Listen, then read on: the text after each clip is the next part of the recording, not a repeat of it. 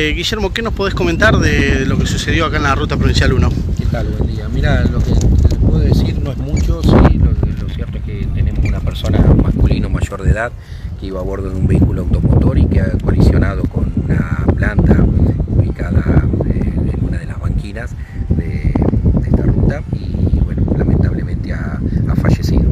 Eh, yo tomé conocimiento hace minutos por el jefe de comisaría tercera, el comisario Lucas Rinaldi, y eh, se, se convocó a la agencia científica, obviamente vino personal médico del CEN que constató el óbito de, de esta persona y actualmente bueno, está trabajando personal policial de la agencia científica y también de comisaría tercera por tener jurisdicción en, la, en el lugar.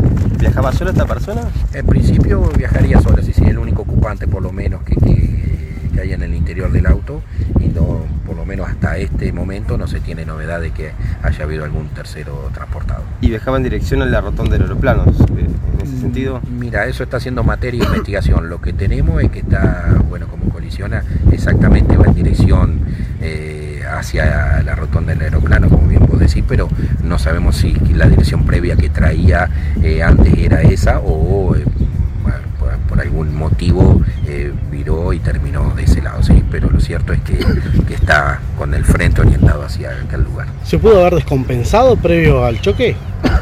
Puede haber indicio de que haya sufrido alguna descompensación, de acuerdo a lo informado por los médicos del, del SEM eh, cuando lo asistieron, ¿sí? pero, o sea, por las características en que encontraron el, el cuerpo, pero hasta que no tengamos el informe de autopsia, eso no lo voy a poder eh, corroborar. ¿Pudo haber alguna pelea previa al accidente?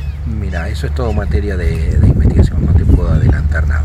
Lo único en concreto que tenemos es esta persona en el interior del vehículo, el vehículo colisionado con un árbol y no hay terceros vehículos eh, involucrados. De, Gen- de General Pico, ¿no? La persona. Es eh, domiciliada en General Pico, edad. Choca de frente contra el árbol. Y sí, tiene una posición hacia de frente con uno de los ángulos de, de- de- del lado lat- lateral izquierdo precisamente, pero sí, podría decirse de, de El auto se cruza de carril, se va hacia el carril. Como hoy decía, no esa mecánica no la podemos determinar, nosotros sabemos que sí tenemos que la dirección que, que tiene el vehículo es apuntando para, para graficar hacia la